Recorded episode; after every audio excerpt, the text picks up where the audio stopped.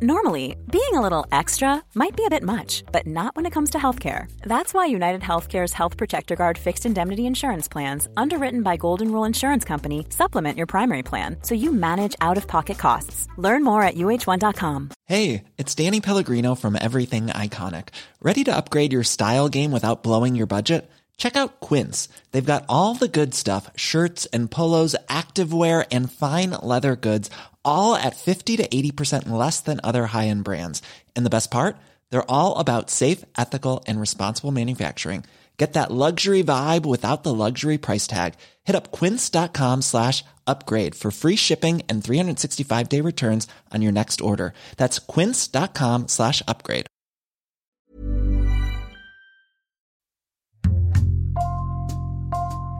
Bonjour, c'est Jules Lavie pour Code Source, le podcast d'actualité du Parisien.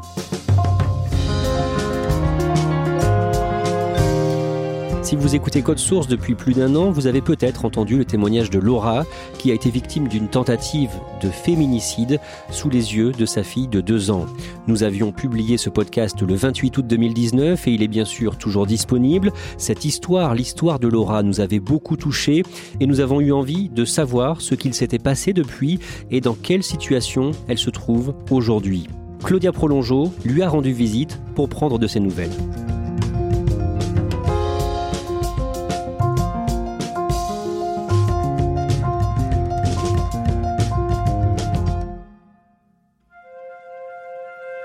Quand j'ai rencontré Laura la première fois, elle venait de commencer à s'exprimer dans les médias. Vous pouvez entrer. Comme presque toutes les femmes battues, elle était pourtant toujours sous la menace de son ancien conjoint. Dans les différentes associations que j'avais contactées à l'époque, on m'avait prévenu que c'était très rare que les femmes s'expriment. Car très souvent, les hommes qui frappent ces femmes les traquent pendant des années et ils les retrouvent. Alors même qu'elles sont protégées par leurs proches, qu'elles ont changé de coupe et de couleur de cheveux et qu'elles ont déménagé à 500 km de chez elles. Laura avait peur, mais elle pensait que parler pouvait en sauver d'autres et faire en sorte que son ex soit enfin condamné. Alors elle l'a fait.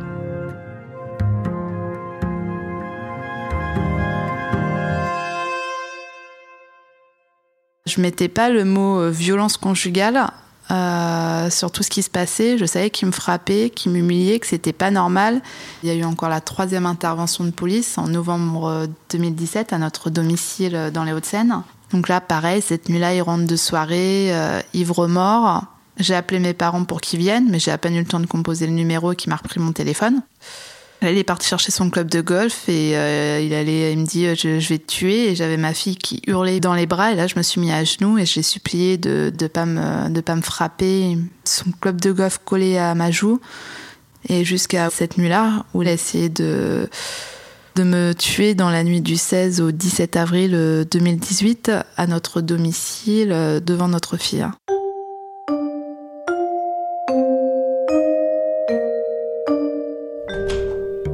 Bonjour Laura, ça va et vous? Je suis super contente de vous voir, vous avez l'air en forme. Ça va, ça va. À l'époque, Laura m'avait raconté comment son ex avait essayé de la tuer cette nuit-là, puis comment il avait été placé en détention provisoire avant d'en sortir quelques mois plus tard, et comment il n'avait plus le droit de l'approcher, mais le faisait quand même. Ce dont elle m'avait moins parlé, c'était d'Alice, la fille qu'ils ont tuée ensemble et qui était dans la pièce quand son père a essayé de tuer sa mère. Ce soir-là, je l'avais rejoint dans une soirée, il était fortement alcoolisé, je lui avais fait une réflexion devant ses collègues, ça ne lui avait pas plu, j'étais partie avant lui de la soirée parce qu'il était tard et euh, je voulais rentrer pour ma fille. Ma fille, je pouvais pas la coucher tout de suite dans son berceau. Elle hurlait, elle pleurait. Donc il fallait que je la fasse dormir euh, dans notre lit, au moins pendant trois quarts d'heure, les petits rituels. Et une fois qu'elle dormait bien, en fait, je la mettais dans son lit. On est passé du lit berceau à un vrai lit. Du coup, euh, je me suis dit, bon, je vais aller directement dans son lit avec elle. Ça évitera que je risque de la réveiller en la portant. Et puis je me suis dit, en plus, euh, mon ex-conjoint va être très énervé contre moi, vu que j'avais fait une réflexion. Je me suis dit, il va pas venir me chercher, sauf qu'il est rentré, on s'est disputé. Il m'a soulevé, il m'a projeté par terre, je me suis écrasée sur sa table de chevet. Ma fille a tout de suite été réveillée et là, mon ex-conjoint, les seuls mots qu'il a eu envers moi, c'était je vais te tuer. Il m'a étranglée à plusieurs reprises, donc la première fois, je me souviens plus de ce qui s'est passé, si j'ai perdu connaissance ou pas.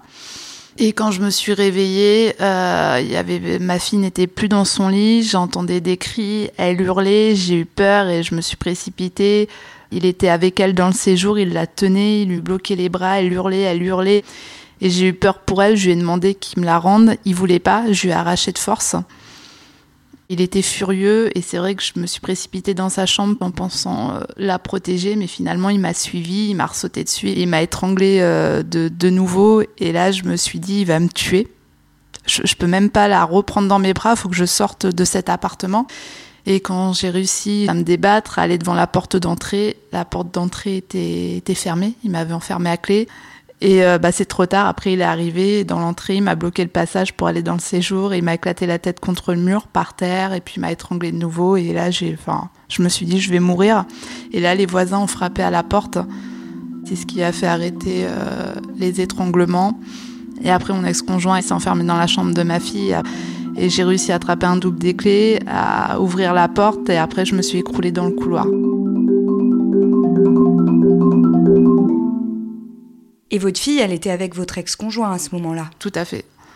Les souvenirs de ma fille, c'est qu'il faisait noir. Il était derrière la porte. C'est la seule chose qu'elle a su me dire euh, sur cette nuit-là. Et c'est les voisins qui sont allés la récupérer Tout à fait. En fait, il y avait un premier couple de voisins, ceux qui ont frappé à la porte. Si vous voulez, j'étais, enfin, j'avais la gorge qui était écrasée. En fait, je savais pas en fait s'ils avaient compris qu'il y avait une enfant dans l'appartement. J'avais plus de voix, donc je savais pas s'ils comprenaient. Si vous voulez, ils étaient choqués. On sait pas si la personne elle est armée. Je sais pas aussi ce qu'ils pensaient exactement. Donc en fait, ils ont frappé, si vous voulez, à la porte d'un autre couple de voisins que je connaissais. Et eux, si vous voulez, enfin, quand ils m'ont vu par terre, ils connaissaient ma fille. Ils se sont précipités. Dans sa chambre et c'est là où mon ex-conjoint est sorti, qu'il a rigolé et après il s'est enfui. Isabelle, la voisine, en fait, elle s'est précipitée dans la chambre parce que je, ne savais pas en fait si ma fille était morte ou vivante. Ça dure quelques minutes, vous n'avez plus de notion du temps. Moi, je me suis dit, il l'a tuée. Et euh, elle était vivante. Il l'avait pas touchée, mais elle était en état de choc euh, dans son lit. Elle ne parlait plus. Elle était dans quelle position?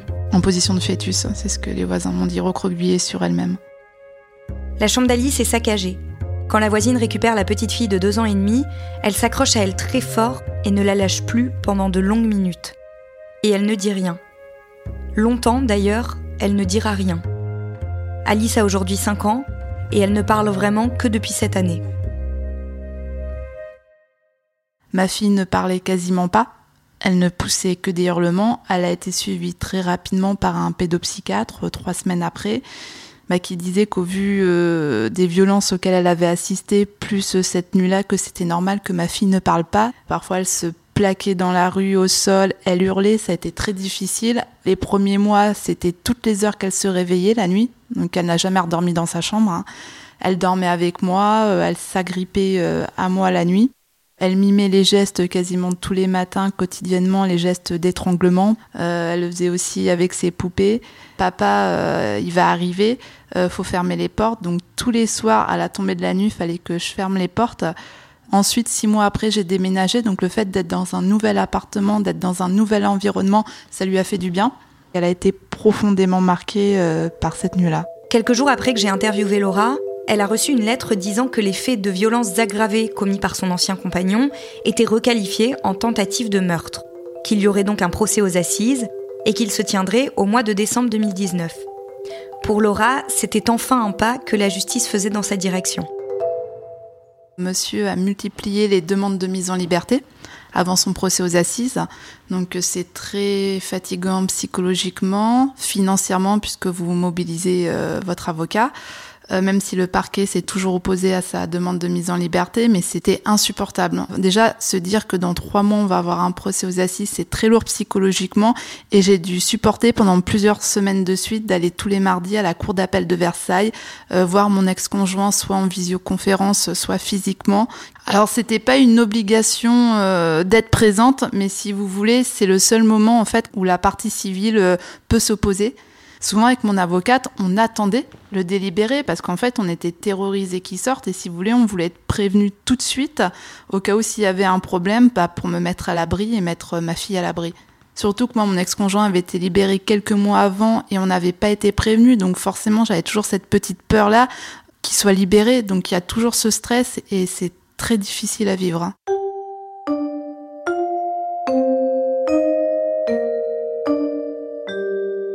Avec le procès aux assises, l'espoir renaît chez Laura. Elle peut maintenant espérer que son compagnon soit condamné à une peine lourde, qu'il soit de fait éloigné d'elle pendant plusieurs années, et même qu'il soit déchu de ses droits parentaux et n'ait donc plus aucune possibilité de lien avec sa fille. La première année, j'avais demandé l'autorité parentale exclusive au juge des affaires familiales. J'étais bloquée au niveau des papiers, au niveau de l'inscription de l'école. J'ai dû hurler auprès de la mairie pour faire inscrire ma fille, sachant qu'en plus lui avait interdiction de rentrer en contact avec moi et ma fille, donc j'aurais eu du mal à lui demander quoi que ce soit. Enfin, elle était tellement déjà traumatisée, tellement mal, je ne voulais plus rien avoir à faire avec lui. Et je me suis dit non, c'est un homme violent sera jamais un bon père, faut que je la protège. Du coup, je l'ai demandé à mes avocates et mes avocates étaient d'accord avec moi. Elles m'ont dit que ce sera demandé à, devant la cour d'assises à des chances des droits parentaux. Les médecins aussi préconisaient en fait de rompre tout lien avec son père pour euh, la préserver. Elle représente euh, son père enfermé dans une prison ou dans un château. Et elle représente son père euh, sans les bras, sans les mains. Donc, comme disaient les médecins, c'est en rapport en fait avec la strangulation. Les mains en fait lui font peur et la terrorisent. Elle nous a toujours dit qu'elle voulait qu'il soit loin, qu'elle avait peur.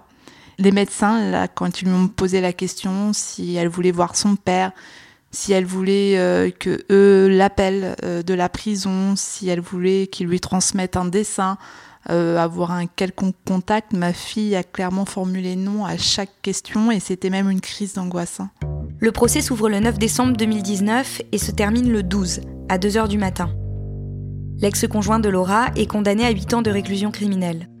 Compte tenu de l'heure avancée de la nuit, le président de la Cour indique qu'il rendra sa décision concernant la déchéance des droits parentaux la semaine suivante. Sept jours plus tard, donc, la décision tombe. Concernant ma fille, alors elle a été reconnue euh, victime, hein, puisqu'on lui a attribué euh, des dommages et intérêts. Seulement, le président de la cour d'assises nous a refusé la déchéance des droits parentaux en nous expliquant euh, par une dizaine de lignes que cette nuit-là, il n'avait en fait pas fait exprès d'essayer de me tuer devant sa fille, hein, qu'il voulait pas la prendre à partie, et du coup, le parquet, donc l'avocate générale, a fait appel de cette décision et mes avocates ont fait également appel. Laura conserve l'exclusivité parentale, ce qui signifie qu'elle n'a plus besoin du père de sa fille pour effectuer des démarches la concernant. Mais il peut continuer à la voir en visite médiatisée et a un droit de surveillance sur elle, c'est-à-dire qu'il peut consulter ses bulletins scolaires et ses résultats médicaux par exemple. Le procès en appel pour la déchéance des droits parentaux se tient six mois plus tard, en juin 2020. Pour Laura, c'est une nouvelle étape dans ce dossier qui n'en finit plus. Je sors d'un procès de cour d'assises et six mois après, je me retrouve face à face euh, avec euh, mon ex-conjoint, mon bourreau. C'est douloureux. J'ai l'impression en fait que ça ne se finit jamais. Alors il n'avait pas été extrait de sa prison, il a été en vision conférence, mais si vous voulez, quand mon ex-conjoint a eu la parole et qui s'est mis à parler en disant que c'était mon avocate qui disait n'importe quoi, qui commençait à être dans un déni total, je suis sortie de la salle. Et là, le 21 septembre, euh, je viens d'avoir la décision donc, qui est tombée il y a 10 jours où euh, la Cour d'appel de Versailles l'a déchu de ses droits parentaux. Ça en a mis trois mois avant d'avoir délibéré, j'avais toujours un petit doute. Et là, en fait, je suis soulagée. C'est une victoire pour elle ainsi que pour tous les enfants victimes de violences conjugales. Je pense que cette décision, c'est un tournant et qu'il est temps en 2020 en fait de voir l'intérêt supérieur de l'enfant. Et je pense qu'il peut aussi y avoir une forme de culpabilité à priver un parent de son enfant. C'est une décision extrêmement grave de se dire on va priver un enfant de son père ou de sa mère. Mais en fait, dans mon dossier, c'est ni moi ni les magistrats qui ont privé euh, ma fille euh, de cet homme. C'est lui qui s'est privé euh, de sa fille quand il m'a frappé à plusieurs reprises devant elle et quand cette nuit-là, il a voulu me donner la mort. Et d'ailleurs, chaque homme qui essaye de tuer sa compagne, qui tue sa compagne, ces hommes se privent tout seuls de leur enfant par la suite. Elle est en quelle classe là, votre fille? Elle est en grande section de maternelle. Hein. Alors j'ai de la chance d'être tombée sur des, très bons médecins qui l'ont pris à temps qui sont très bien occupés d'elle. C'est une enfant bah, aujourd'hui quand même qui est joyeuse, qui sourit beaucoup, elle aime beaucoup rigoler. Euh, c'est une petite pipelette, c'est devenu, elle a rattrapé, alors même si elle a encore un retard de langage, hein, C'est pas tout le temps facile pour la comprendre. Euh, maintenant, je suis contente, c'est qu'elle a un contact euh, vis-à-vis des hommes qui est, enfin, des hommes, de mon père et de mes amis qui est plus facile. Parce qu'au départ, la première année, ça a été très compliqué pour l'approcher. Même si elle le sait, qu'elle est suivie depuis l'âge de ses deux ans et demi, qu'elle est entourée de beaucoup d'amour, je pense que c'est compliqué en fait quand même de se dire que son père est un criminel, que son père frappait sa mère, que son père essaie de tuer sa mère. Donc forcément, aucun médecin, même les meilleurs, ne peuvent dire quand elle sera adolescente les répercussions qu'elle aura. Donc euh, elle est dans un environnement serein, elle a été enlevée à temps des violences, mais après oui, il y a toujours des petites craintes euh, par la suite.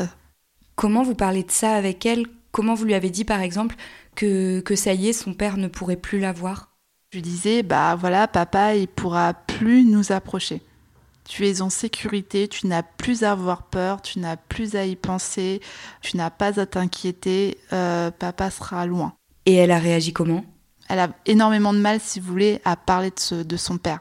Je lui explique, en général, elle vient dans mes bras, elle me sourit et après elle change euh, très rapidement de sujet. Laura est convaincue que depuis qu'il est en prison, son conjoint a continué à lui écrire. Deux mystérieux comptes Twitter s'en sont pris à elle sur le réseau social, dévoilant des détails intimes que lui seul pouvait connaître. Depuis quelques mois, cela s'est arrêté. Puisqu'il a déjà fait deux ans de détention, son ex-conjointe devrait encore en passer six en prison. Mais avec les remises de peine, Laura craint qu'il ne sorte beaucoup plus tôt. Ça m'arrive encore de me dire, mais quand il va sortir, qu'est-ce qui va se passer? Je sais que j'ai un répit encore de deux ou trois ans, j'espère, mais c'est vrai qu'après, je me pose la question s'il ne faudra pas que je parte très loin quand il sortira. Parce que je ne suis pas sûre que la justice, le dispositif qui sera mis en place sur du moyen long terme sera suffisant pour nous protéger. Et ça, vous n'êtes pas sûre? Non, je ne suis pas sûre. Claudia, est-ce que Laura espère que cette décision fera jurisprudence? Oui, elle a d'ailleurs été contactée par des avocats qui souhaitent en savoir plus sur son affaire pour la présenter au juge lors d'autres affaires similaires. Elle dit même d'une manière que je trouve assez jolie qu'elle espère que le nom d'Alice résonnera dans tous les tribunaux de France parce que dans tous les tribunaux et partout en France, il y a effectivement des enfants qui sont victimes des violences de leurs parents. Quand elle sera grande, Alice pourra lire euh, le témoignage de Laura euh, et les descriptions euh, assez précises de ces violences. Ça l'inquiète? Alors ça l'inquiète un peu parce que effectivement Laura elle a, elle a raconté son histoire, elle l'a beaucoup racontée et avec des détails qui sont euh, extrêmement violents. Donc de toute façon ça va être compliqué pour sa fille de se construire en sachant que son père a essayé de tuer sa mère. Probablement que quand elle aura accès à ces détails-là, euh, ça sera peut-être parfois encore plus difficile. Mais euh, ce qu'elle veut aussi porter comme message et ce qu'elle veut que sa fille sache, c'est que elle et euh, son entourage et les magistrats ont tout fait pour la protéger. Et ça, si Alice lit tous les papiers qu'il y a eu, elle le saura aussi. Merci Claudia Prolongeau. Code Source est le podcast d'actualité du Parisien, disponible chaque soir du lundi au vendredi. Cet épisode a été produit par Marion Botorel et Thibault Lambert, réalisation Julien Moncouquiole. Si vous aimez Code Source, n'hésitez pas à laisser des petites étoiles sur votre application de podcast. N'oubliez pas de vous abonner. Vous pouvez aussi nous écrire directement code source at leparisien.fr.